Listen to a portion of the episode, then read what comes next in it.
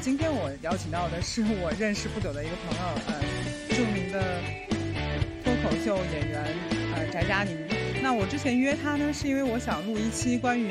呃物化男性的这样一个主题。我想说我要找三位男性，这样的话我就可以站在一个女性的视角去物化他们。但是我就去约了他们他的一个三个火枪手的播客，因为我想三个男生这样比较。直接一点，他们三个人也比较熟。我作为一个呃采访对象去采，我作为一个采访人去采访他们，但因为他们觉得跟我不是特别熟悉，所以又拒绝了我这样一个要求。对他们可能对于自己的播客品牌的输出也是有自己的一些看法的。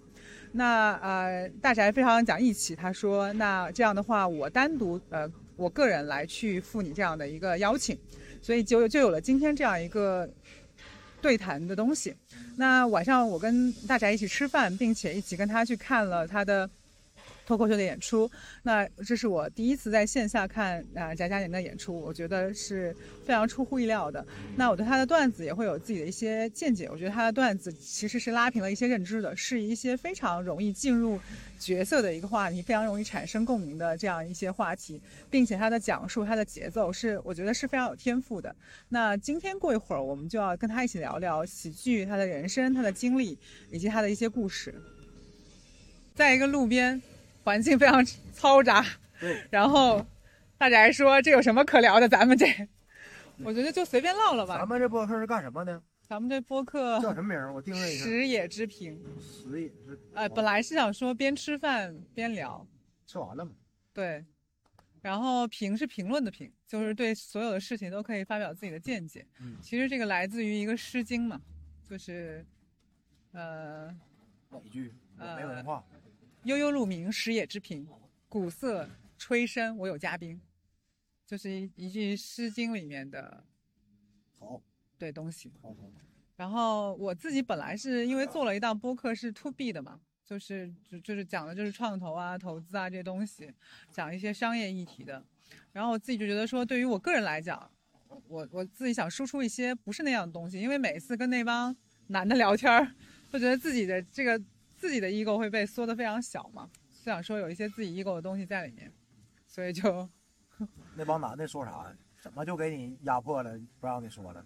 也没有压迫吧，就是你会变得非常中性理性，然后你会嗯得最好是收起自己相对感性的部分，就是你说的话题会非常的，呃，就是那种商业中性的输出吧。被他带走了呗？我没有，我觉得不是带走，就是你在那个场语境里面，你必须得变成那个样子。行，啊，就像就像我听你的播客嘛，我觉得你的播客就就就就非常闹腾嘛，然后非常欢乐嘛。那我可能想说，哎，我能不能就平时跟我朋友去聊天的时候，能不能把它录下来？因为很多人跟我聊完之后会觉得说，哦，你就应该把这个东西变成一个播客。然后我觉得跟你聊天会经常获得能量，可能我就听信了别人对我的一些夸奖吧，然后我就做了这样一个东西。对，好，嗯。没事儿，我今天随便让你问嗯。你想问啥我都配合。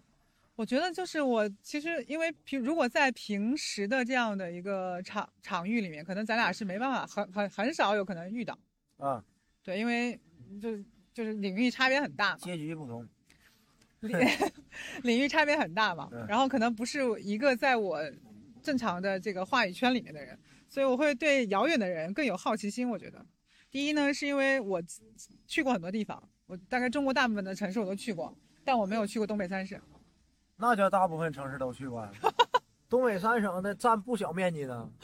东北三省一个城市都没 去过，对，一个就城市都没沈阳哦什么哦，大连，我嗯刚去过大连，对啊，像什么沈阳、长春、嗯吉没有林都没有。都没有。哦，对，然后但是你要很奇怪，就是我玩的好的朋友可能都是北方朋友，所以像我这种所谓在江浙沪包邮区的人，我的口音里可能完全不太有江浙沪的口音吧。小魏老师，你哪人呢？我我是一个啊、我是一个江苏人，然后生在扬州，长在南京，然后我现在是一个上海的户籍。高贵，别，你好吓人。高贵，高贵，呃，没有没有，天龙人。不是，就是别别人问我是哪里人，我就觉得得得解释，嗯，因为我长得也不像江苏人，江苏人应该长什么样？江苏人反正不长我这样，还行江苏人长得肯定就是就是更秀气一点吧，嗯，就是更秀气一点，然后就就就就特别是南方人看到我就觉得我特别不像南方人像北方人，就是性格也像，说话做事都很像这种相貌一般都是富贵之命， 南人北向嘛，啊。对，就是啊什么什么国泰民安，南人北向，还有北人南向，都是富贵命。嗯我我不知道富不富贵，但是我觉得，我觉得我的朋友上上海落户已经打败不少人了， 啊，是吧？嗯，好吧，好吧， 所以我我我觉得就是会想要跟你聊一些，比如说，我觉得你身上会有很强的这种意外感。我有什么意外感？比如说第一次我见你的时候，你还记得你坐在那个墙角边上，哪这什么边儿啊？墙角边上，啊，你记得吧？然后你站起来领奖的时候，大家就在那欢呼嘛。哎，那都是虚假繁荣，那不是你说史岩老师那个书那个颁奖那个活动、啊？对对对对对，不开玩笑的颁奖。啊，不开玩笑，那嗯颁奖、对，假的，那都是假的，你不能当真。我觉得你总是把所有的媚就自己就给去掉了，你就觉得反正老子这么差了，对吧？或者老子这么看得这么明白了，你就别给我安那些乱七八糟的东西了那倒不是这么想的，啊！就怕就是一骄傲啊，这个啊好事儿就没了，你知道吧？你你这这个是因为什么呢？就是因为是吧中国的家长们会教育你说，你不要你不要太就是你不要高兴的太早嘛，这样吗？不是，是事实证明，你确实高人一高兴就容易有坏事发生。对，我就觉得好像家长们会说你不要高兴太早，就会觉得跟家长没关系。 OK 而且我感觉，就即使家长那么说，他也有一定道理，是吗真确实乐极生悲。 ？OK 而且那也没有什么值得高兴的。你想，就算就算那天不开玩笑颁奖那天，底下那个观众能坐多少人呢？一百二二百人啊，两百都人都喜欢我，又能怎么地？那才多少人呢？中国这么多，但是中对啊已经有两百人喜欢你了，就很不容易了呀。对，但你目标远不至此嘛。 OK，你的目标是有更大的舞台。你看你，他他说起来像啊挺狂妄似的啊，但啊我感觉每一个从事是脱口秀的人不是不是脱口秀的人，就啊从事，OK 表演的人，啊就哪怕你是跑龙套的， ，OK，他也也是就那个，就像什么当群演的领盒饭的人，嗯他的目标也是上最高的舞台，是肯定的，所有人都一样，嗯避不开的。是，呃，所以你自己是如何觉察到自己有所谓的喜剧天赋啊？或者说你觉得你干这行肯定能行？因为我今天下午跟你聊天的时候，我就觉得你已经打败了很多脱口秀演员了。这不能乱来，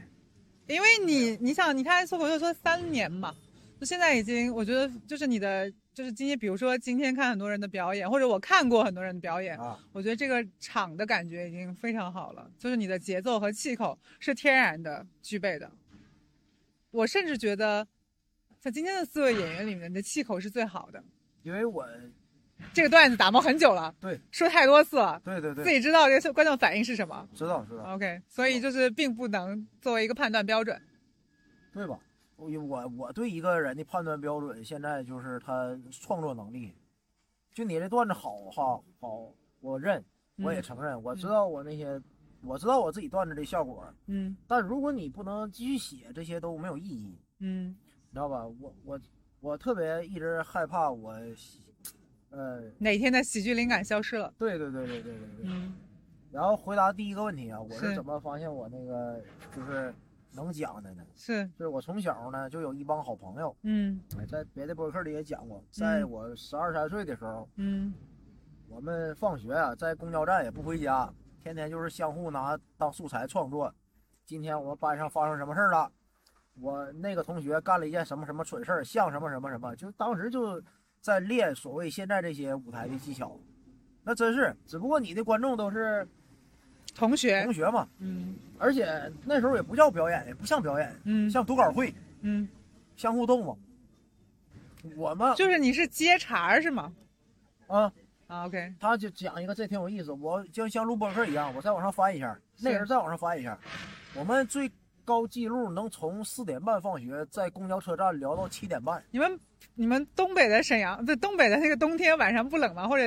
呃，冷，就不回去，哦也，OK，不知道为什么，就看着公交车一辆一辆的走。你看那时候孩子嘛，也没有电话、手机，也没有大人打扰你，就回家就问怎么回来这么晚，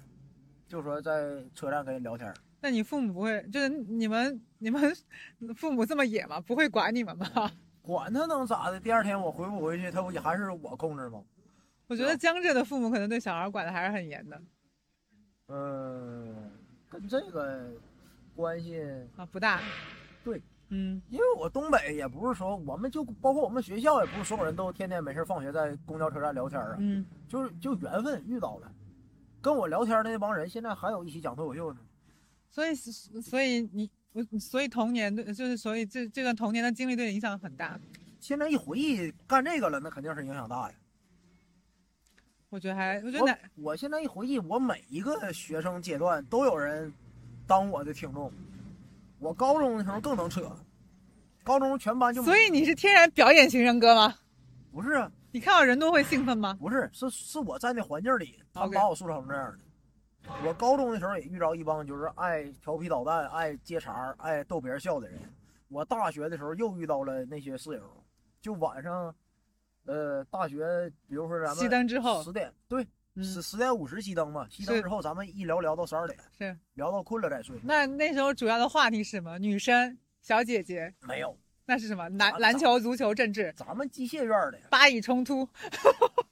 不好笑，不好笑。咱们就是只聊好笑的，严肃的就不好笑的，比如说什么呢？好笑的，比如说你就总要有母题吧？你总要有题目吧、标题吧？每天发生事儿不一样啊。那时候假如说微博上发生什么什么事儿了，那个学校贴吧里食堂谁哪个阿姨和哪个阿姨不对付了，就比如说你们男男生这么八卦呀？那还行吧，因为那时候接触的也少啊，就是对外界感兴趣的人少。就比如说就好笑，就你你比如说咱们都是机械学院的，啊，哪个哪个哥们儿今天食堂吃了一半儿，是可，能去哪儿拿餐巾纸，嗯结果这饭就被阿姨倒了。嗯，这就是一个素材，一个前提。哇，我觉得我，嗯，你看他回来之后，他又气又无奈，那个感觉。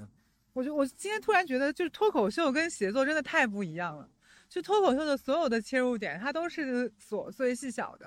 可能这样比较能，我不知道，这样比较能拉近，有道理，对吧？不是拉近，是你注意到了，但你没想到他能好笑，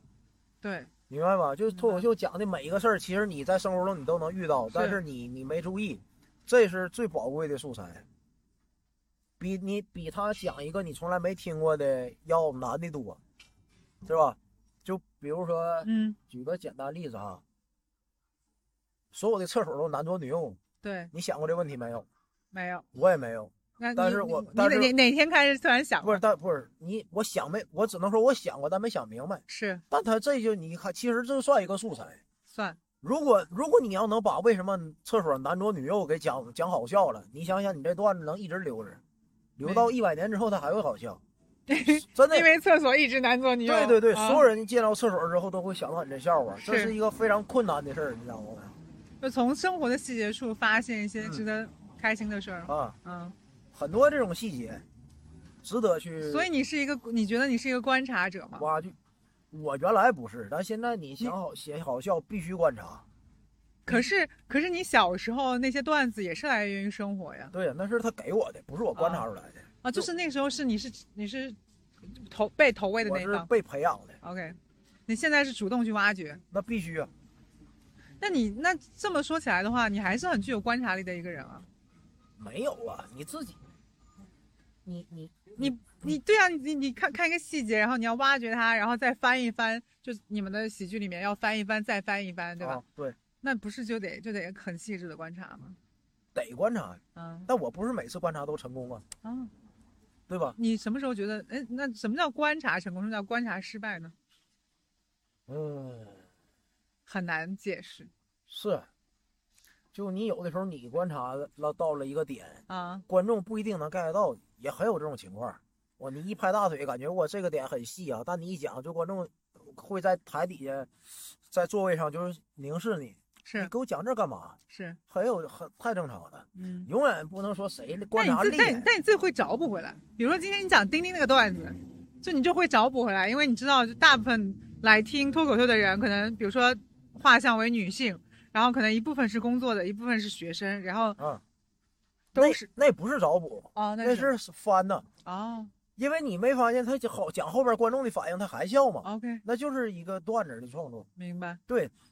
你你不可能，你讲冷了，你再那么讲就没有用了，观众就烦你了。那你有遇到冷冷的时候过肯吗？定遇到，谁都遇到过。那开放麦那试验的时候，你你今天听的不是商演吗？他商演肯定都成熟的 段子。而且票价还不便宜嘞，对他这个确实，上海这地物价确实不一样是吧？是能在杭州能买三张，啊，真的吗？人杭州这票价就就那样。好吧，嗯，但是你们人会更多吗？杭州今天大概有三百个人吧。观众嘛，对吧？嗯，杭州卖六十九的观众都没有这做的多，那你们每天都有吗？每天都有。啊杭，州商演中，那就是它类似于一个常态的演出。对，但是你每天的段子会不一样吗？我我尽量他他他换的。嗯但你想，如果你每天，假如你每天都商演啊，嗯，你那段子早晚就是观众，假如说你连续听一个礼拜，我就没有新的了。可是为什么相声的段子可以一直讲一直讲，就那么几个？很多段子就是一直讲嘛，因为你对呀、啊你去不同的场子，你会发现可能还是那些老段子嘛。对呀、那又聊到这问题了。嗯，所以相声落寞了呀。你这样讲，郭德纲先生会同意吗？ 我操，咱们这还能影响到 人家？影响不了。对你我们，我们就抬咖嘛，就是我们得硬抬，就是说我们跟不相声有不，关你就客观的讲，嗯相声确实落寞了吧？对，对呀、就包括郭德纲，你不感觉他水平也在下降吗？咱说实话，水平下降的。你觉得一个创作者水平下降的原因是什么？下降的原因就是因为他没有去努力的写，嗯，我认为这是最正常的原因。有时候有时候创作不是一个努力不努力的问题，我觉得真的不是一个努力不努力的问题。嗯就是因为，比如说我自己的感觉就是，我我不知道应该怎么描述哈，我会觉得，因为我写东西也写了七八年了嘛，呃，七快七年左右吧，七年左右，然后我就会觉得说，比如说我前几年、前三年或前四年，我的这碰到什么都能写，觉得自己可能写了，觉得自己挺可牛逼了。我到了一个阶段之后，我就开始觉得，哎呀，怎么觉得自己所有东西都写过一遍了？嗯然后就在不断的挖掘自己，说，哎，我还能写点什么？我还能做点什么？关于这个问题，就猫头鹰喜剧的大熊老师，每一次见我都会问我同样的问题，说，我想问你一个问题：如果一个创作者，他写不下去了，你有什么秘诀让他继续写下去吗？我说我没有秘诀，我就是硬写，对呀、就是我觉得自己写头写的跟坨屎一样，我也他妈要把坚持把它写下去，因为我觉得手感很重要。就我一旦断了，我再捡起来，我这个手感就会要训练自己训练很久，就是你的观察力、你的捕捉力、你对于思事情的思考结构能力，都会要重新再培养一遍，或者说他要重新捡起来。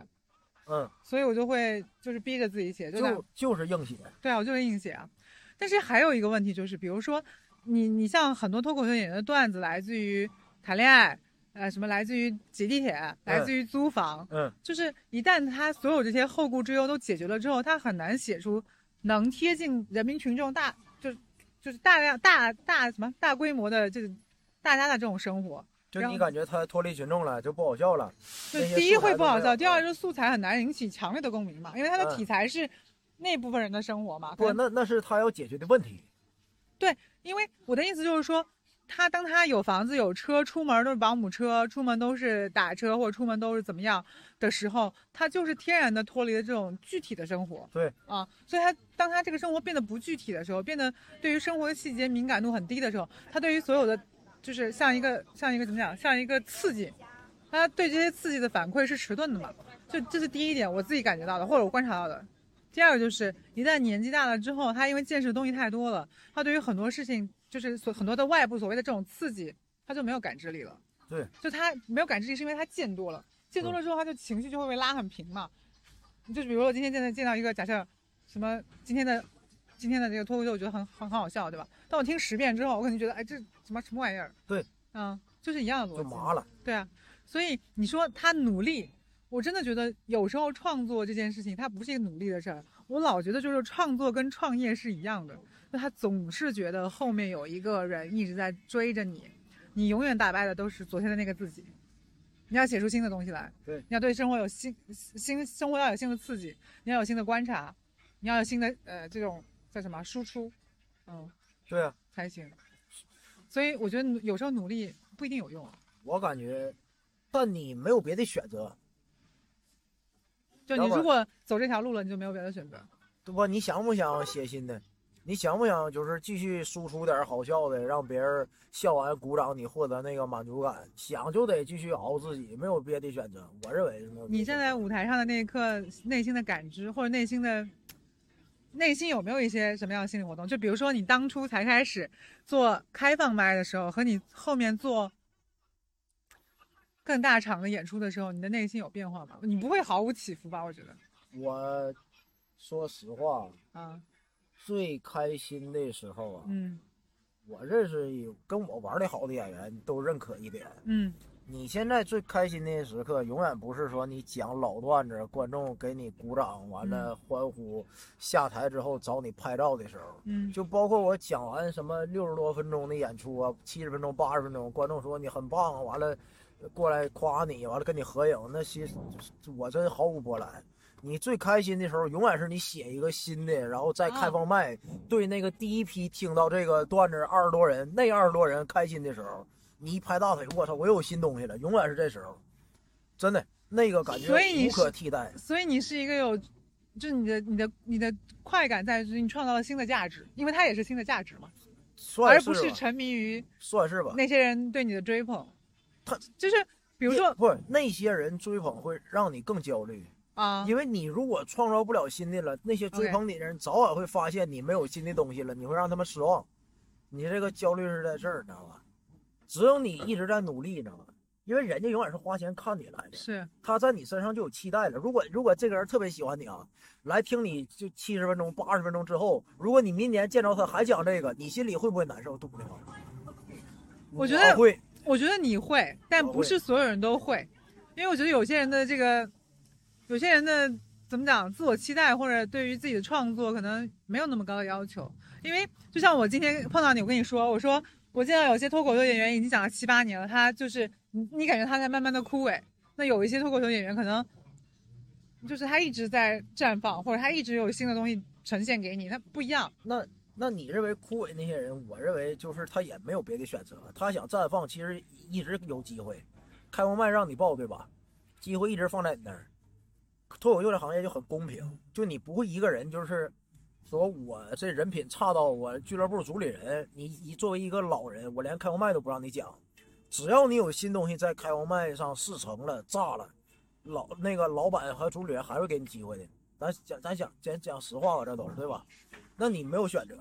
就包就很就是他是对任何人都是公平的公平的。他的门进入门槛并不高。对，嗯就你今天没讲过的人，我也给你机会上台。但是他有，你觉得写出一个好的本子或者写出一个好的段子，它是有技巧的吗？有一些技巧会让你形成一个固定思维，就是像一个公式，呃，但你永远不能保证这个公式的效果。嗯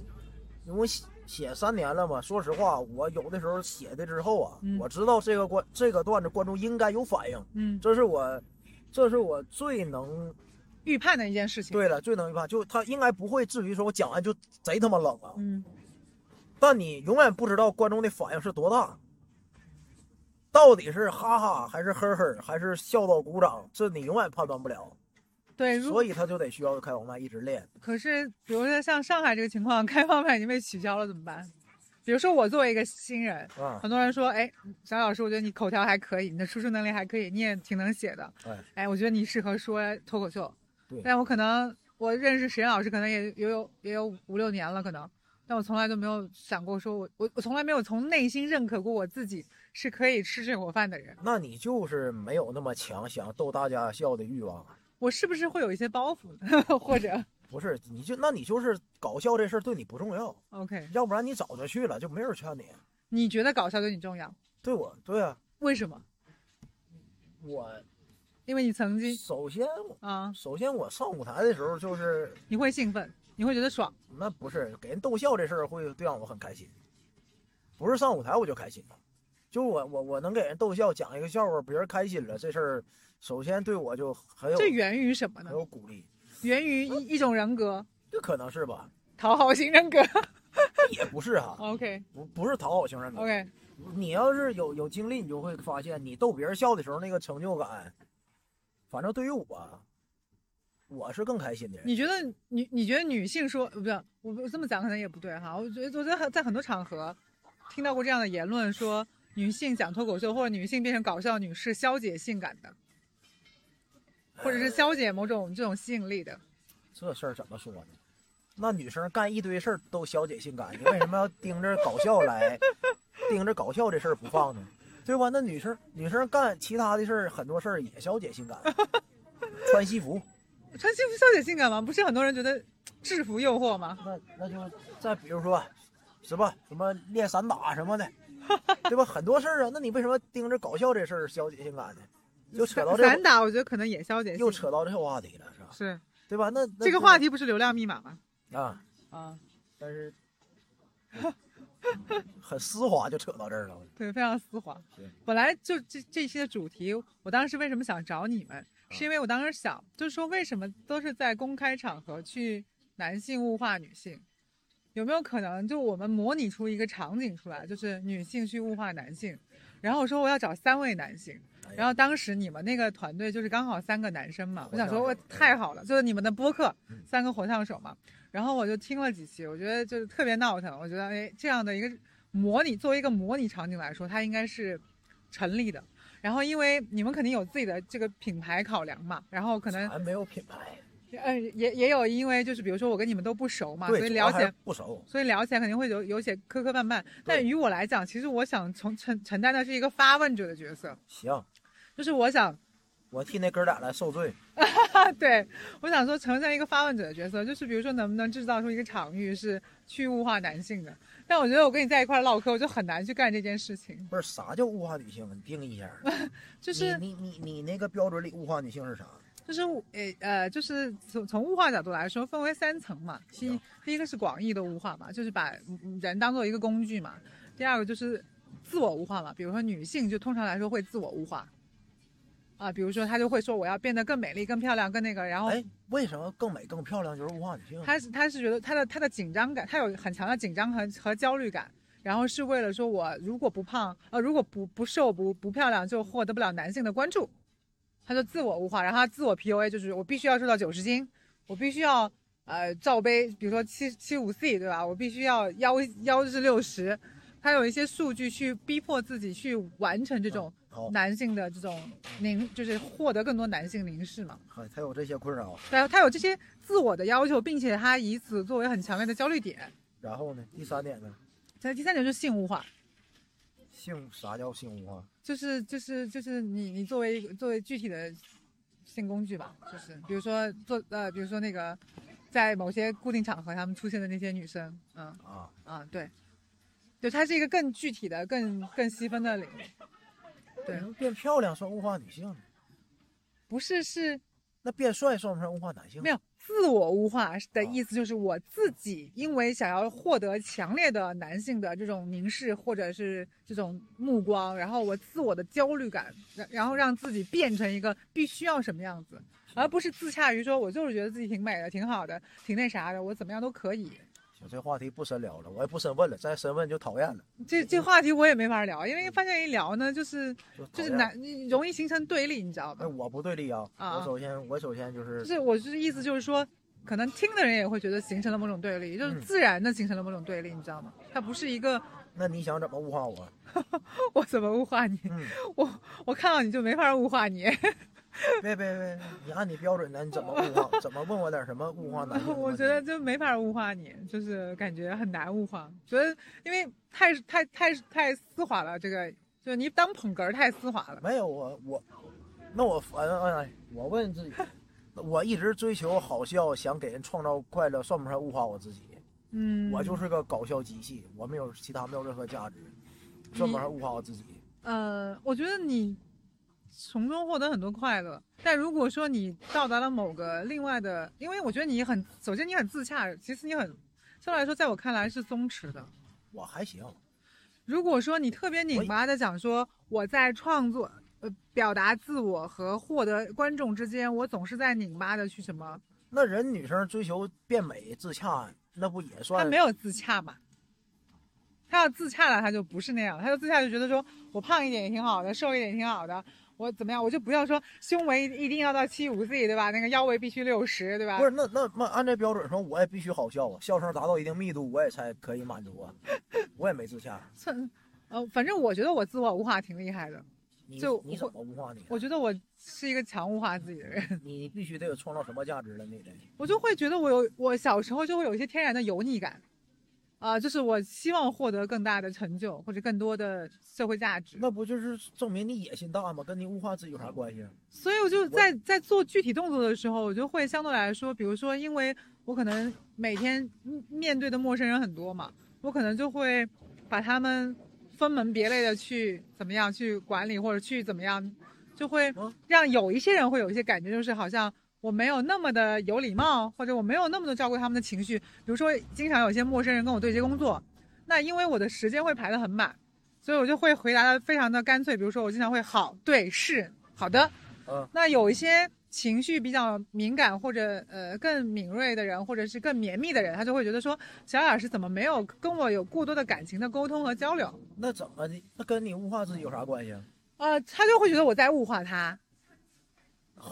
回一句好的是，你在就是他觉得就是为什么我们做事之间没有更多的感情的呃粘连，而直接就切入到做事，你就是在物化我。那这得去看心理医生，得治，啊这太脆弱了。我是这个遇到太，我就是因为可能我遇到我遇到太多的这种这样大，就是我我碰到的陌生人比较多嘛，因为可能呃我对呀，然后我就会因为碰到陌生人太多，我没有办法跟每个人产生情感的粘连和沟通。那有一些人，有一些女生或者男生希望我跟他有更多的感情的沟通，为什么我要跟一个陌生人就有很多 粘连呢？因为他觉得说你，呃，他会，他可能给我带带带了一些所谓的光环也好，或者说滤镜也好，他觉得我应该承担的是一个知心大姐的角色，或者是更更多的承担一个问题的解答者。然后，所以他问我的问题，我应该做出礼貌且带一丝且他想要的回答，或者说他邀请我去啊、呃去喝咖啡，他邀请我去吃饭，我就应该必然的答应。就我会遇到这样的那人那，这不是他给你的枷锁吗？他给你就是他对你的要求吗？对他物化我嘛？那他他觉得我没有，首先我们完成了两件事，第一件事他物化我，我觉他觉得我应该承担一个角色嘛，第二不叫物化，你是要求你。啊要求要求是要要求我是一个知心大姐姐，其实是物化嘛，对，也也是要求嘛，就一个意思嘛。不能再聊了那不能叫物 化，啊就是要求。啊！要求，对但是我觉得我很难达成那么多人对我的要求，对呀、嗯，对，这这这这这很简单的呗。所以我自己会有些拧巴。我拧巴就是我要不要维护一个好形象，还是说我就是回一个是和好的，你的形象能差到哪儿去？我想知道。 不是回一个是和好的人就人家不满意你的人就不，人家不满意你的适合好，人家要你回答一个更具象的答案。哎呦我天，你给我帮我把这喝完嗯，你帮我把这喝完，没事，你说不是你帮我把这喝完，倒掉，你给我留一点就好了。那我不喝，那那事儿也太多了，那要求别的你还还活不活了？我觉得，我觉得就是不是那你想你想满足他的要求吗？我真正的是我满足不过来，我自己的事儿真的太多了。挑两个满足呗，就这意思吗。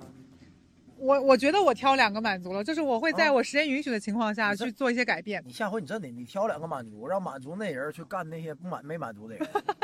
你把他们拉一个群，知道吗？让他们建立竞争机制。我只满足最优秀的那百分之五啊，完了你让他们相互啊，你就不内耗了。我觉得你太对了，我觉得最近这这个事情还挺让我挺挺挺受伤的，嗯就是。 因为中国人因为总有一些人就觉得说你应该有质量的回答我的微信提问，他并不给我钱，可能也跟我没什么关对系呀、。那你本身的提问质量就不高，凭什么有质量的回答你的提问？对，然后我就最近是我是让我比较内耗的一件事，因为发现多了这样的情况。是，嗯，可能也是因为我最近，因为我之前是没有什么所谓的社交软件、社交媒体，我就基本上只有微信。然后最近是因为呃。开始想要去试一试一些东西，因为我觉得好像想要获取一些新的视角啊、新的信息啊，所以我就开了一些开了一个社交软件叫极客，然后我就会发现，哎，好像收到了很多很多这样的要求，然后我就自己最近就会有点有内耗粉丝给你私信呐，啊。你接遇见过最让你 无法接受的要求是什么问题嗯，就会一直求着我见面，啊？就是一直求着见面。见面干啥呀？唠唠，他就想跟你唠唠，就一直就求着见面，一直私信说肖老师最近有没有空，我我可以跟你出来聊聊吗？ 就这样。但实际上对我来讲那，是骚扰吗？对我对于陌生人的社交其实并没有那么强烈，嗯，但是我会经常收到这样的那个，没事儿，那就那就不见面儿不就完了吗？那别人就觉得说你一直要求要要求见面嘛，对吧？怎么你要求见就见呐？ 你说三千就三千，这这是商 K 的价格啊、不是那个这是个梗儿啊，网梗儿。王哥不。管你说三千就三千， 哎，那你平时是你平时的所谓的这种灵感来源来源于哪里啊？你净观察 嘛。就是你只只从周围人的观察吗？还是你从互联网上有看啊？网上很多素材我都用，网上你比如说什么微微博吗啊微博。 ？OK 就比如大家都烦那事儿啊，什么网络暴力啊，啊，还有一些负面的情绪啊，啊我都我都写，都尝试写。越越大的话题写出来好笑了，效果越好。因为它是一个公最大公约数，这个话题是对最大公约数很大。对，一百人里八十个人都知道这事儿，嗯，他肯定基本上都好笑。哎，那你们平时播客的取材取材取材是哪里啊？播客取材就看其他那些大号里曾经聊过什么，再 找相同的方向再加工处理，你们就二创，差不多。因为就微创新。因为咱播客也是刚起步，刚啊走向点儿走走上点儿正轨道，是，不不敢有太多的变化。但是你你知道你们的播客里面，你们的播客就是那个声音的传出来的东西，太怎么讲，太太呃太有辨识度了。我知道，就这这也是咱们能走上轨道的原因。为什么？就是因为有辨识度。对我，我我能听出来，就是我们仨人是有有那个自己仨人的特点的。你们三个人除了思雨以外和你以外，另外一位雷，哥，雷哥是什么？怎么认识？雷哥就是润滑剂嘛。怎么认识的吗？雷哥也是讲脱口秀认识的。啊雷哥原来是奇葩说辩手，你知道吗？啊哦，不知道啊。嗯哎呦我去，雷哥那故事又太长了。雷哥二零年刚讲的时候是雷哥巅峰期， OK，其实雷哥那时候应该开专场巡演，嗯那时候真是开放麦，只要雷哥就必须得最后一个， ，OK。上去就山呼海啸般的欢呼和掌声。所以雷哥也没有，就是在他应该更更高巅峰的时候，没有在他最应该流量变现的时候，他选择了沉浸下来写开放麦。真的吗？我是眼看着雷哥那个效果，从欢呼到现场上没有人吱声的见证者，他为什么要这样做呢？去销销开放麦呢？不是因为，因为一呀、他是不了解这个，就是怎么说呢，雷所以你厉害，不不厉害呀、所以你厉害就是你你比他们更有洞察，你没比有雷哥更有洞 察。没有，咱们也是后知后觉。 OK，一方面，雷哥那时候也刚讲脱口秀，嗯，他那个创作也挺认真的，嗯就是就讲开放麦嘛，商演都有就去，没有就他也不硬上。然后第二点就是，咱也确实不知道啊，那个他他也确实不知道，就是流量那时候会会那个给他带来多少光环，他自己也不确定，对吧？但我自己觉得就是但比，他现在到这个程度，他已经彻底明白，就是当你有流量、有名儿的时候，会给你段子加分儿的事儿了。就他更满意他我我虽然没跟他细聊过，但我心里明白，雷哥更认可他现在这个阶段创作出来的效果。但这个阶段他他他现在的演讲，呃，他现在的脱口秀有恢复到他之前的功，就是这个欢呼度吗？呃，没有说实话，照那时候肯定是稍微下下降了，但但那些稳定的笑点，你想他永远稳定，这是他更在意的事儿。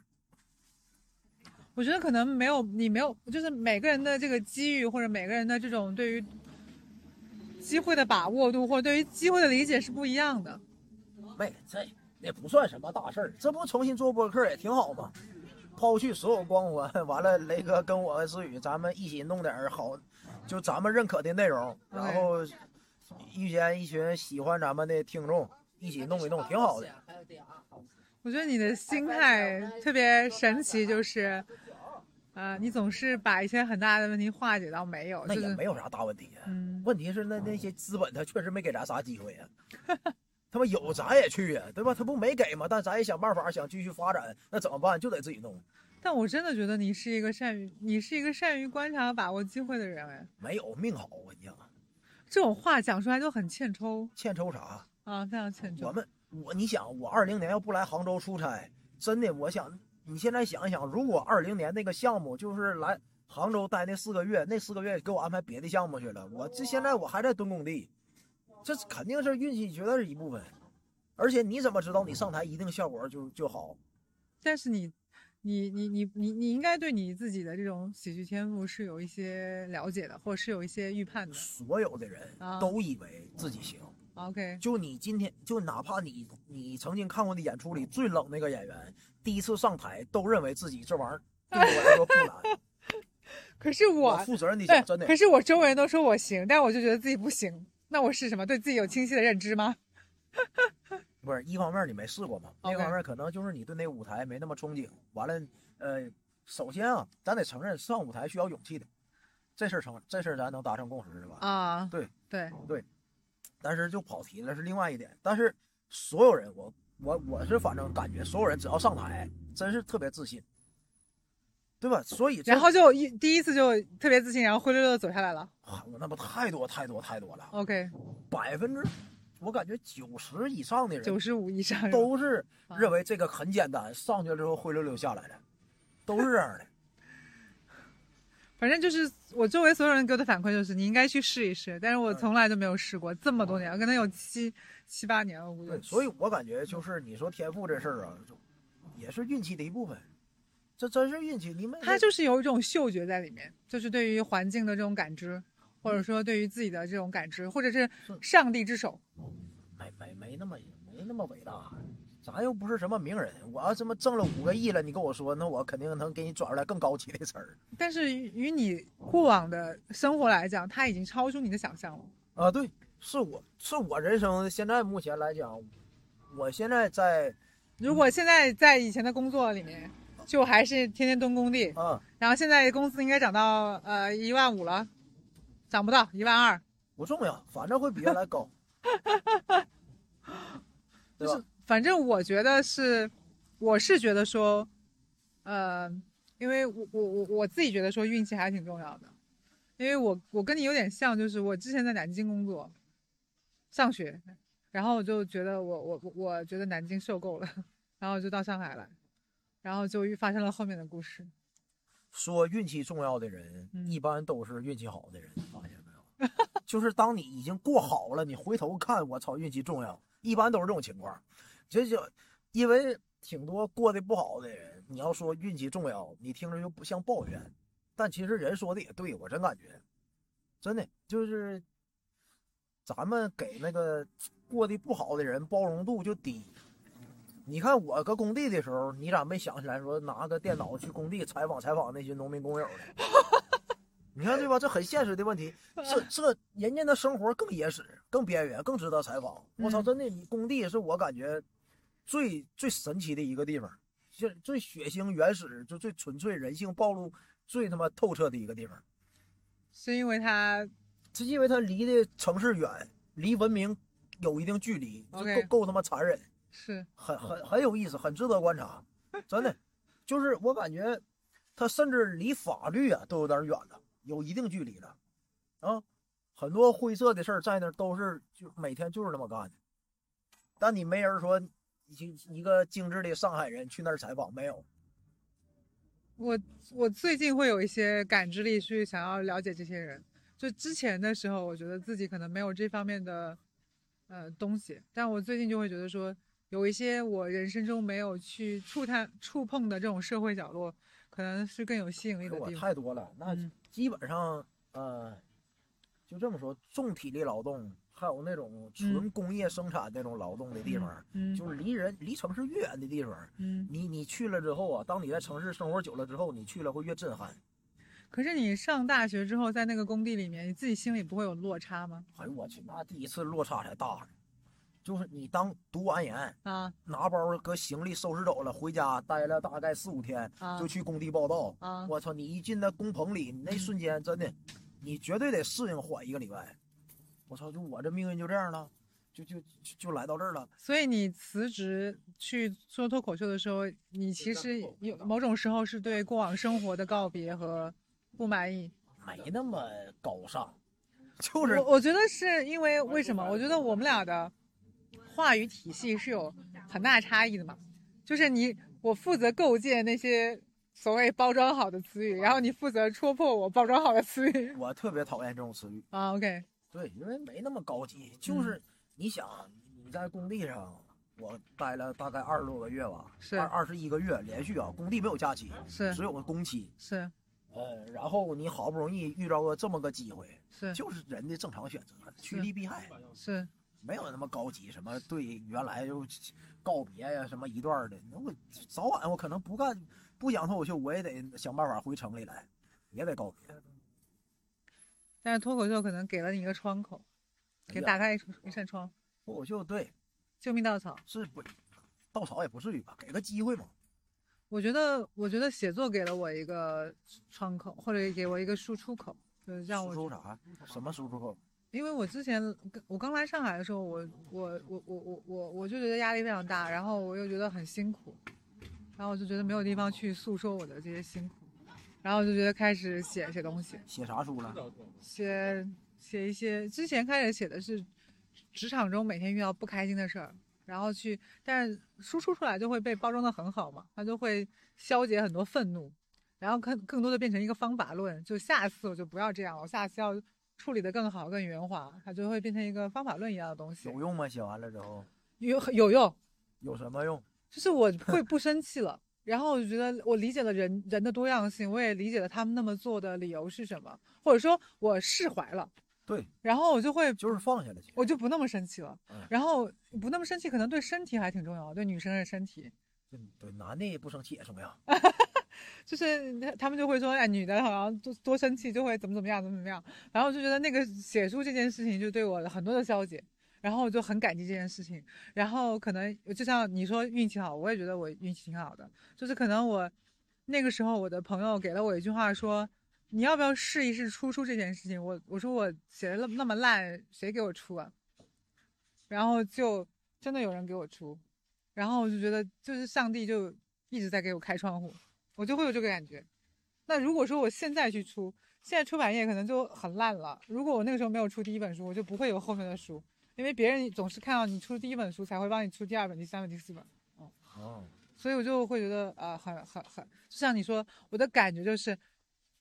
我就是觉得别人给了我一个一个一个一个点，然后我去试就是真的试了，然后就真的有效了，然后后面才会有开花的东西。所以我我我自己感觉，就我会在你的很多阐述中映照出我自己，就是觉得运气好挺重要的，运气对所有人都很重要。但是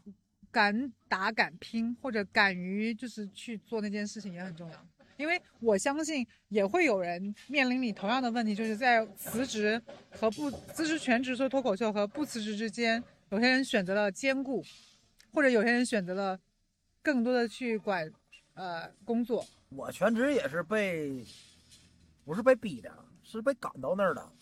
全职嘛，你你想为什么会全职啊？全职就是有的演出是周五人就开始演，嗯，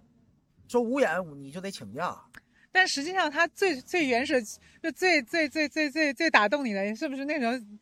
说脱口秀拿的钱比工资高啊？肯定的，哦 OK，这不用避讳，这肯定的。哦 你 OK，要是说脱口秀挣的比原来少，你肯定人不能不那不傻子吗？那跟不不符合逻辑啊。咱没咱没那么高尚， 这这就是说我为了这个喜剧梦想付出生命啊，然后为了生活儿怎么这那没有，没有，就是你能力够这儿，你能写好笑，这个的事儿也给你带来收益了，那就好好弄，对吧？你你全职了，既然咱全职了。也挣这份儿钱了，就干付挣这份儿钱该负的责任，对吧？对得起观众，对得起人票价，就就这么简单。但我真的觉得，我我今天看了你的演出，我觉得你你的气口可太自然了。对我我气口跟我们聊天的时候差不多的状态。就是你你会有一个天然的代入感。比如说我，可能我这这是咱们第二次见面，但你会天然的就有一种能力，就是让所有人迅速走到你那个场域里面。这词儿都太高级了，我天，场域嗯，就是你你就会有个场子，就是说让别人迅速能跟你建立链接，然后并不会觉得陌生或者很难聊，或者是很不舒适，这这个很难。就是你你你会很快的把人家带入你那个那个感觉里面去。对，因为因为我平时这有刻意的也不是训练，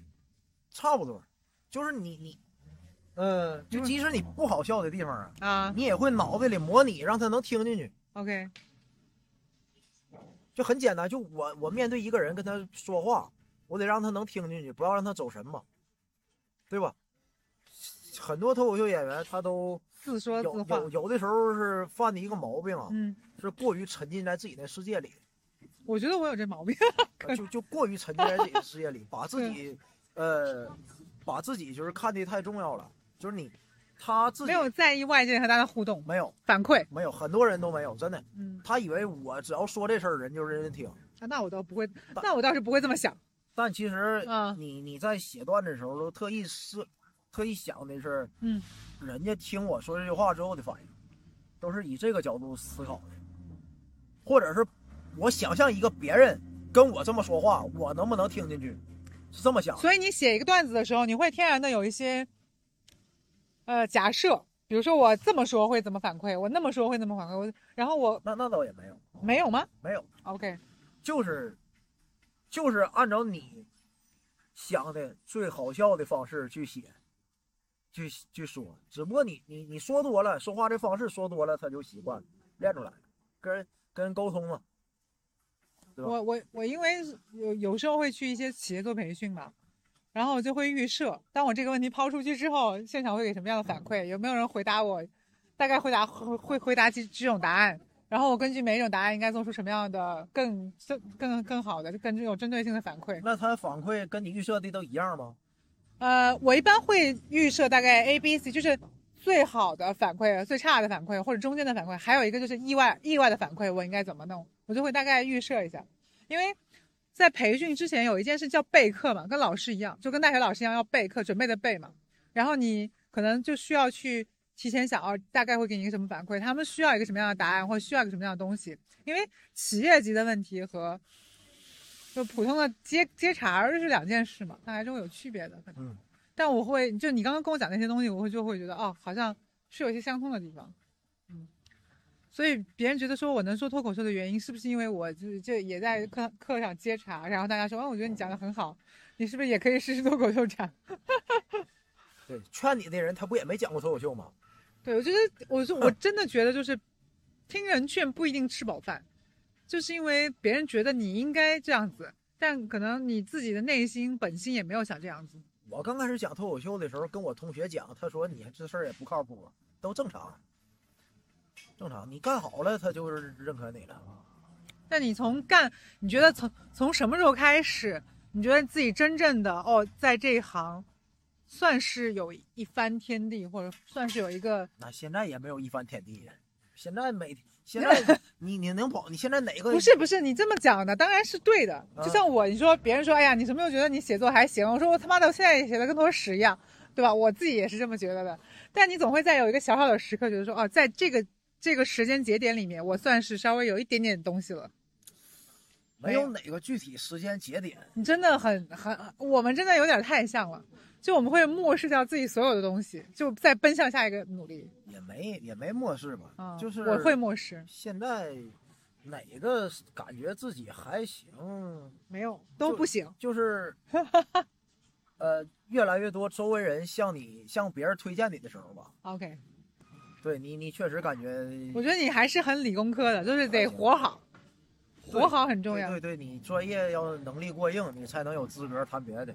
对，就是到那个时候吧，你感觉啊，应该我还能搞笑，是吧？只是我我们讲的东西或者写的东西呢，能留出来。这自信也是现实给你的，是对吧？你去开放麦，你你讲，你试验，你能留下来的东西，这这也是相互，就现实也会给你反馈。你你真的就是在舞台上完全没有懊恼的时刻吗？我觉得跟你交谈的话，会觉得你是一个战士，你就觉得懊恼，咱整啥整啊，咱就干呗，咱就处理呗，咱就解决呗，咱就搞呗。但你懊恼你也得继续弄啊。我扔了很多段子，真的就有的素材那我你写不早好，先在这种开放麦打磨的时候，你就没有每天回家复盘说，他妈的今天讲的太烂了，老子明天不要这样了，没有这个时候吗？就你太自洽了，你知道吗？你自讲你讲自洽到会让我觉得，这对面是个战士，他就是没哎有办法攻破的战士。没有，讲的烂就改，如果所有人都炸，就我烂，我会懊恼。但大家都很烂，或者说开放麦大家都很平均开放麦，开放麦你试新的，啊。总有能留下来那么两句嘛，就可以。那两句是看到观众笑了，嗯，而且你也不懊恼，因为你发现现在大多数演员开放麦还讲老的，啊，你懊恼啥？你他那他不更新他都他他他他，对吧？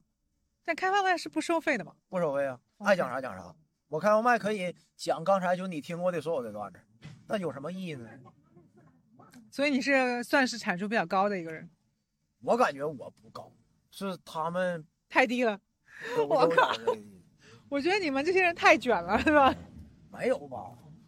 我感你看你全职，我感觉你就应该天天写，要不然你干啥说你全职啊？我没有说我全职啊就是说我说我就是那意思啊啊，啊泛指啊。 ！OK，比如你要说你跟别人自我介绍，我是一个全职脱口秀演员，是那你每天你不得写会儿吗？那么你脑子得琢磨，咱琢磨你你现在除了脱口秀就只有播客对，今年重心下半年重心在在播客， ，OK。所以就是你真的是一个全职在干的，但我周围，你全职干这事儿，嗯认真的干这事儿，嗯，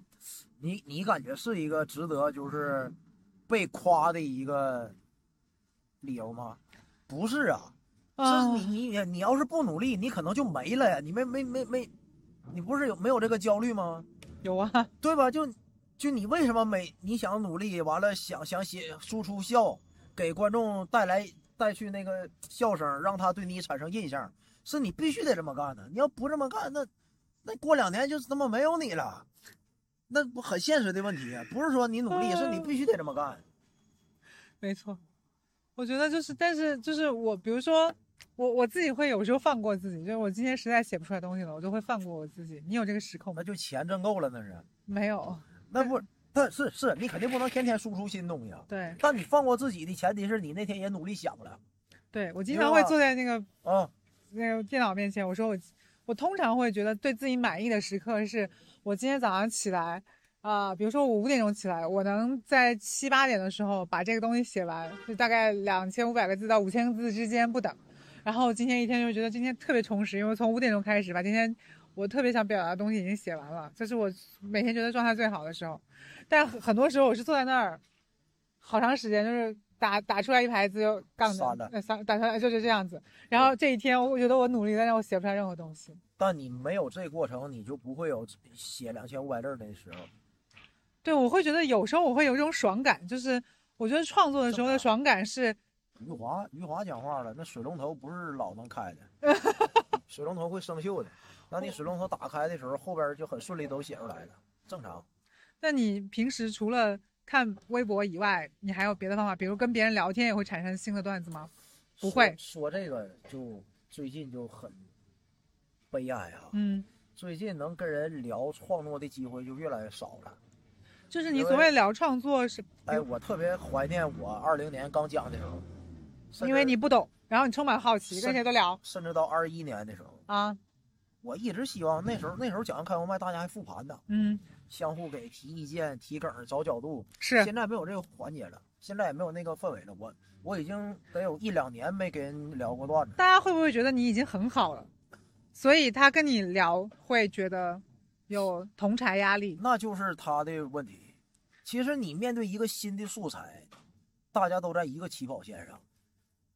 真的，我真是这么感觉的。就假如说我和我和另一个贼牛逼的演员，咱俩都没写过这个素材，没没就比如说没写过什么喝咖啡这事儿，那咱俩就能在一起聊。可是我觉得，如果我是一假设哈，我如果是一个脱口秀演员，我不太如你，然后你呢，三年了又变得还挺好的，然后我可能干了七年了，我也没有你干得好，我会很羞于跟你讨论这些问题，因为我觉得你还是很有天，就可能在我这种，就假设我是一个七年了都没有说的有你好的这样的人，或场子没有热你的热的人，那你脱口秀演员不是主打真诚吗？我那可那怎么都不真诚了呢？那他那人就是很难对抗自己的人性嘛，那不那你就哎呀，所以我很怀念嘛。就我刚开始，我刚开始之前的时候，刚开始讲的时候，嗯谁都能聊嗯。聊几句。哎，你这个角度，因为那个时候所有人都能指点你啊，指点你啊，因为大家觉得你新人嘛，我指点你两句，我再怎么差，不，我看说探讨，也不一定是指点，就相互给但这种他感觉。别人就是也有可能是别人觉得他能给你的东西还是有的，而现在别人觉得能给你的东西太少了，有没有这可能性啊？我只是在跟你聊这个可能性。我不知道，反正没有人什么人，哎呀，现在能能找我到觉得哈，就是我自己会觉得说，当我的年纪越来越大之后，我会觉得我的人生很多问题是很难找人聊的。比如说，我说，哎，你给我指点一下写作吧，那没有人会愿意给我指导写作。他觉得你可能我们俩一起去写东西的，那你都出四本书了，我给你指导啥呀？或者说，一个编辑觉得说你已经出本四本书了，我还给你指点啥呀？你都已经有一定市场认可度了。如果有一个人就是当你面指责批评你，你会不会感谢那个人？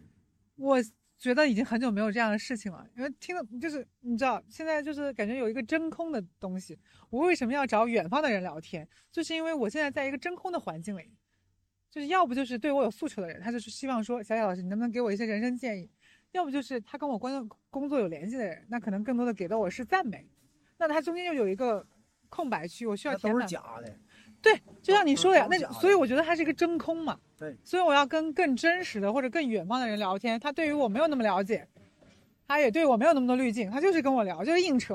脱口秀这环境不是跟你这情况还不一样，啊能对我说真话的那些人，啊他他他他他现在啊就大家我感觉创作的那个动力就不足，是我我我心里是认为这个原因，就是尤其今年市场不好嘛，嗯可能段子本身现在的意义更下降，大家可能在想做点什么别。所谓的意义的更下降的意义是什么就是对我演出机会帮助不大。 ？OK，我原来这些老段子，我可以通过别的手段让我，比如说什么，就更带票啊，或者有一些其他的附加的东西，让我演这就给我演出机会，先挣钱，先活下来。这些 OK，东西，所以大家失去了创作动力。我感觉是这样。你感觉杭州市场是不是挺好？嗯，呃，大家演员都往那儿去，是但是在我眼里，说实话，它啊挺浮躁的。 OK。浮真的躁的原因是什么浮躁的原因就是演员多，然后平时可能是那些社交多，然啊？后活动变多了，你但太是你太实在了，活动变多了，但是各位就是并没有成长，没有沉淀的那个，只只是在抱团取暖。对对对，然后嗯然后导致有点儿快恶性循环了。我觉得是这样的，就是你，你还是对这件事情很严肃的，就是你是一个严肃的创作者，我觉得我他他应该严肃。我承认，对，我是我是觉得聊严肃只要聊到这件事情，你就会变得异常严肃，然后你觉得它就是一个严肃的，应该探讨的，应该互相成长的，应该更多的去有产出的这样一个东西。但我觉得可能大部分人并不是这么想的。要不然凭什么人花钱来看我们呢？呃，我觉得不是所有人都会有敬畏之心，就觉得说啊，你啊、你来看我，那是你自愿啊，对吧就？你你如果就拿这杯咖啡来说，你做的都比他好，你为什么花钱买他呢？嗯，呃，因为他给我们提供了这个环境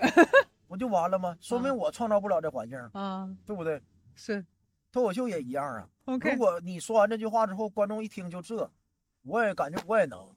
他就不来了。可是很多，可是很多脱口秀演，呃，可是很多观众在听完脱口秀之后，天然的会产生这样的感觉，说，我觉得我也能讲一点，不是吗？ 很多都呃是这样的，他能讲一点儿吧，嗯我承认。嗯，但是你听完谁的，你都感觉说我能跟他讲的一模一样好吗？ 真的，你真的，这是我们，我感觉我咱所有人都要努力的事儿，就只有咱们一起努力了，把这个门槛提上去了，观众才会对你这个行业有点儿不能说敬畏啊，敬畏太太高大了，太就是遥远了，他他才能正眼看你。嗯脱口秀，首先咱们真的观众不正眼看我们，这是实话。观众只会呃这么说，只会仰望那些成名的脱口秀演员。我我我我不带任何感情色彩的，没有抱怨啊，这是、啊这是我观察到的事实啊。真的，我我也想成名，但是但是就是没办法，就这样，就就是人性，就包括我去看话剧也一样。嗯我感觉我操他演的好，嗯但我不会去敬畏，就是这个人儿，我太太喜欢他怎么的。但是如果假如说陈道明来演个话剧，我操，嗯太好，更好，他会给我更加分儿。就只有咱努力到就是变成脱口秀里的那些陈道明什么的，他才会就是更正眼看你，就水平先达到嘛，出不出名再说那，他那他可能是需要时间熬的， 需要啊，嗯我也没有选择，只能这样。嗯。那你会觉得很害怕，就是你现在三年可能是一个非常旺盛的时期，因为到了三年到五年之间，可能它就会变成一个平台期，害怕你会焦虑吗？会那你如何去消解这种焦虑呢？写，只要你更新出来新的了，你就会开心一阵。真的，我觉得你太硬核了，就是你，我就觉得你好像没有这个时期，就是说你可以，就是你可以，你你你你你你你怎么讲？啊就是你你会，就是怎么讲？你会去不坚持这件事情，你好像就是觉得哪怕很烂我也要硬写，就是还行，我我也不是说很烂，我坚信一点，就是你只要努憋呀、总能出几句好笑的。就我说的只是就是大笑的那种梗儿，只要你坚持，只要想，天天想，你想啊，他琢这磨琢磨琢磨他好歹他就是笑话嘛，琢磨琢磨，笑话他能有多难？能有他妈世界未解世界未解之谜难吗？能有毕达哥拉斯猜想难吗？那你就琢磨吧，对吧？笑话嘛，语言嘛，就聊天嘛，就嗯这个输出嘛，就想嘛，逼自己嘛。那你没有选 择。你等看等，有一天我实在实在写不出来了，啊那我可能更焦虑，就肯定那就得换一个环境了，呃把脑袋什么放空啊，那那再说。对吧但？你现在目前的东西是够用的现在我知道我还能有改的东西， ，OK，能有能有输出的东西。明白。那你现在的议题主要来自于什么？现在有的时候，如果生活中遇到一件事儿，情绪特别足了，就写你觉得愤怒更能激发你的创作欲，还是开心更能激发你的创作愤欲怒， ？OK，愤怒。哇也是一样的。我真的觉得，只要今天我很生气，我的情绪一定是最饱满的时候，然后我写东西一定最快，而且我都不带改的。差不多。开心很少，开心人很少，开心。开心其实是没法分享的，为什么？我觉得开心，你比如跟跟别人讲的时候，别人不会为你高兴吗？我认为不会，那那悲伤会有人帮你分担吗？会为什么人总是能共情负面的情绪。 ？OK，你你你见过哪个脱口秀演员讲了一个我中五百万的段子吗？不可能，他不好笑，好笑永远都是站在一个俯视的视角看一个事儿。我觉得明白今吧天跟你聊天的时候，给了我一些很大的启发，就是我突然之间觉得说，哦，为什么，嗯，我觉得自己是飘在空中的，就是我，啥就我今天，因为你跟我讲说脱口秀在什么的情况下会好笑嘛，就今天吃饭的时候，你说你必须要在一个阈值内，那个阈值是不能太高也不能太低，就是它有一个中间不是像是那个叫我说那就是段子那个好笑的地方在哪里离谱程度啊，啊？就你比现实高，对但是你又不能太高，对，太离谱了人就不信了，就嗯，假了，就听着就有点像想象文儿对啊，对，所以那个我觉得还对我挺有启发的。啊。嗯，就是被被被摘出来的感觉就比如，就再举就举个例子，就是你你看到一个人随地吐痰，啊，你可以说我上去踹他一脚，是小时候踹他一脚，是这就在那个范围里。这个行为大家一听说啊，挺解气啊，是挺痛快。是， 但你这不能说你你看着一个人想吐痰，看着一个人吐痰，你说我上去一刀给他捅死，这就过分，你哎真的很，对吧？就就大概就这个意思。我觉得你的表达真的就是就是跟你的那个专场的名字一样，你的名字那个叫什么？不服不愣不忿不忿啊。那那句话什么意思呢？就是反或者你怎么想起来起这个名字呢？嘿，就是我都不想起专场名儿，啊，为什么？那你的名字就叫翟佳宁专场，然后没了。那你总得有一个对呀、啊我按我的性格，我真就这么叫了。 ，OK，但是所有人都劝说这不能这样，你得让人有记忆点，让人宣传也能宣传出来点什么事儿。是我说那随便起个词儿吧，啊，按照自己的性格特点，完了嗯找一个东北俗语，就叫不服不忿。这是一个东北俗语，也不是，我感觉是个挺常见的词语，它是但什么意思啊就是凡事都不服，都都有都是有自己的看法嘛， ？OK，不服。那你这确事儿这那你样确实是有这个气质。对对对对对，那你这个气质来自于哪里？你的父母对你的管教管教是非常松弛的，或者是非常不管的，没有，父母小时候管的严，管的严才会这样吗？后来长大叛逆了嘛， OK，小时候小时候你是个乖小孩儿，老听话了，小时候那个儿也矮，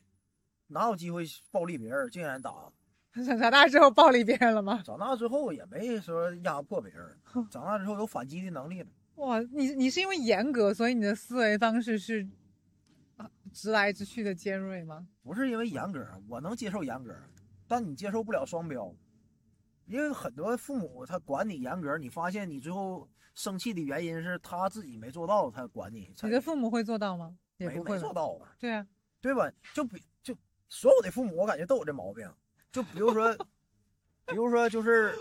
吃完饭了，啊你爸就你你爸就指着你你去写作业去啊，啊，完了他躺客厅里看电视，是啊，你肯定你你这事儿你是个孩子你就接受不了，是啊，你有潜意识在脑子里就想凭什么是啊。这种事儿积累多了，你肯定你造成你叛逆就。所以你现在的你，你的父母会对你做脱口秀有一些我父母到现在不知道我讲脱口秀，啊，真的啊、嗯， 这可能是今天问出来最大的最大的惊喜，我觉嗯得。不准备告诉他们。 OK，那你平时他问你工作在干什么，啊你就会哦正常上班，我告诉我周末都出差， OK，嗯，明白。他知道了对你也没什么帮助。所以你自自从他可能大学离开家之后，你很多的事情都不太跟父母分享了吗？不分享，你现在跟父母的关系是你多久打一次电话呢？不打电话，平时不怎么联系。不不联系。我终于找到了一个跟我类似的人， 因为因为我觉得很多事情跟我父母讲了之后，他就就如果是困难，就会变成三个困难。他们在那儿焦虑，但是不会帮，因为他没有能力帮你解决嘛。但开心好像他会，我父母很少表扬我嘛，所以就是开心的事也不会跟他们讲。他们怎么说呢？你听着像不孝啊，其实没有。每次联系完，最后都是劝他，就你给自己身体保重好，嗯比，什么都强，全是是这种话术。但这种话术其实对于父母来讲，父母可能觉得说，你得按照他们的那个规定的路径路径去实现你的人生没有，啊他现在也不规定我，啊他。规定不了。你觉得我你我如果他也没能，他他怎么说呢？他也规定不明白。如果有一天你告诉你父母，如果在什么样的情境下你会告诉你父母在干现在的事情，以就及你觉得他们听到之后会有什么样的反馈？出去了以后再说吧，那如最果近你取得点成就再说吧。那你觉得什么样的成就是可以说的到那个时候怎么你在杭州你能就是给自己安排了，啊？对吧？你你才能给人说就是你在世这儿俗的那些东西实现，对对对对，还对是首先得有足够的钱，对呀、肯定的。明白父母就这一个标准， ？OK，就是你足赚足够多钱了，你没发现？就真的就老人 OK 就这一个标准。他如果你他认为你不务正业的原因，就是因为你感觉这事儿不稳定嘛。是但是你要如果一下出去了，他感觉我这事儿就靠谱了，他观念里很很正常。你就得打败他，只有呢你把他那个标准超额完成了，你就赢了。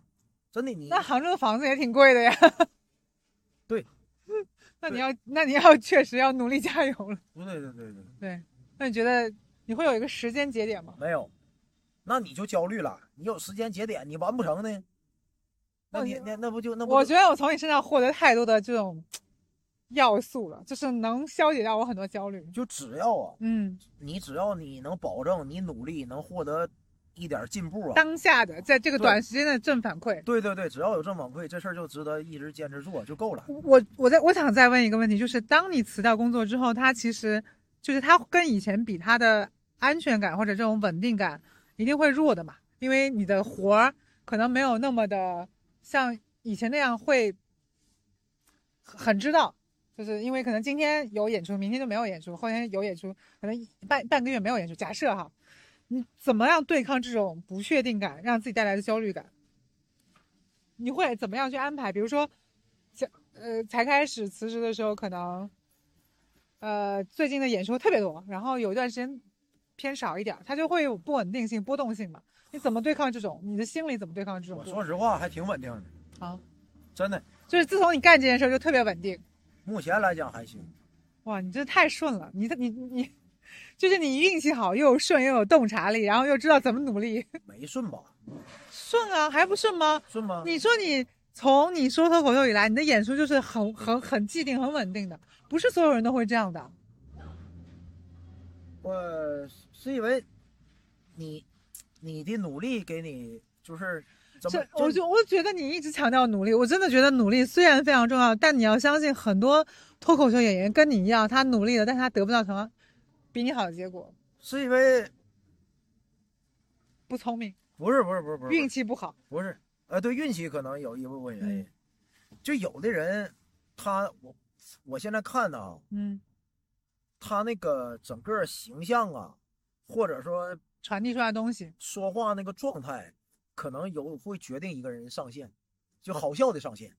嗯、就这就你你按照你这个方式讲，而且这个东西又很难改。咱们不是专业的演员，咱们其实在舞台上演的都是自己，对对吧？对，呃，除非你要是学表演，是剩下我感觉你这个笑笑啊，或者是你那个性格特点，决定决定了就你写的好笑程度，可能会会给你就那样了。嗯我大我大概了解了，我觉得我一定不好笑，我一定不是不会是一个好的脱口秀演员，因为我的表述通常来说过有有过理性的，过于文和理性了。对对，嗯，嗯，对嗯就我没我不不不知够道通俗，我不够怎么这么放，不够通俗，对是我觉得今天也聊差不多了，啊，然后你有没有什么要结束的话，要总结一下今天的交谈？呃或者说对我突如其来的这种对谈，就是你你你自己有没有一些想法？哎还行，就是聊得有点乱哈，听着。非常乱啊。对，挺嗯挺乱的。希望听的，就如果真有人听这东西，他别介意就行。我觉得应该会有人听，只是嗯多少的问题。对，有有，剩下这这问题，对职业规划，操人生这问题太深奥了，一个多小时也聊不明白。就希望口富贵，呃祝你在这在对我说吗 对对，希望你咱们都好好努努力啊， ？OK OK，希望自己业务能力越来越好。好完的了，好的，呃，脱口秀这个市场也越来越好，我也越来越好。完了，小艾老师这个创作书啊也大卖。好，谢谢谢谢谢谢。哎呀，笑死。